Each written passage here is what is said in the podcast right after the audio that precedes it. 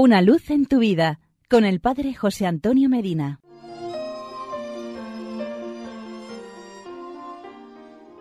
Queridos amigos y hermanos, se necesitan. Así comienzan muchos anuncios publicitarios. Las empresas piden técnicos, ejecutivos, secretarias de buena presencia que conozcan a la perfección dos idiomas, personas preparadas con lo último de la informática y con deseos de ganar dinero, son preferidos generalmente personas jóvenes y con currículum vitae sólido. Pero la Iglesia, especialmente el Papa, dice en varias ocasiones que lo que necesitamos son santos, ni más ni menos. Así como suena, santos. El mundo y la Iglesia necesitan imperiosamente santos. Los necesitamos ahora. Meditemos. En el siglo XVI, precisamente en 1550, convivían 15 santos españoles en distintos puntos de la geografía española. No contamos los de otra nacionalidad, que los había, y muchos. Los santos españoles eran los siguientes. 1. Santa Teresa de Jesús, la gran reformadora y doctora de la Iglesia. 2. San Juan de la Cruz, el doctor místico. 3. San Ignacio de Loyola, el fundador de la Compañía de Jesús. 4. San Francisco Javier, discípulo de San Ignacio de Loyola. 5. San Juan de Dios. 6. San Francisco de Borja. 7. San Juan de Ávila. 8. San Pedro de Alcántara.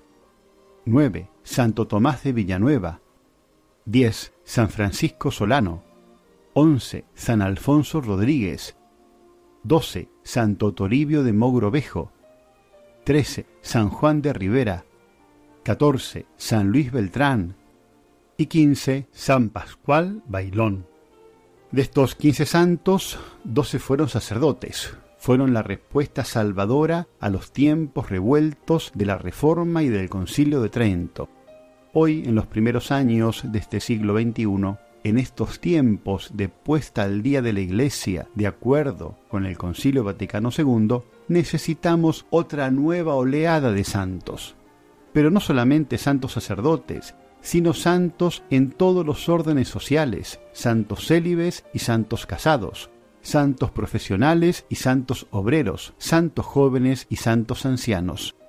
Sobra gente que sabe mucho de Dios, se necesitan ahora santos, es decir, gente que ame muchísimo a Dios que con su ejemplo, con su oración, con su sacrificio, con su palabra, conmueva las almas y las arranquen de la apatía y del confusionismo reinante, que eleven a los buenos a las altas cimas de la perfección.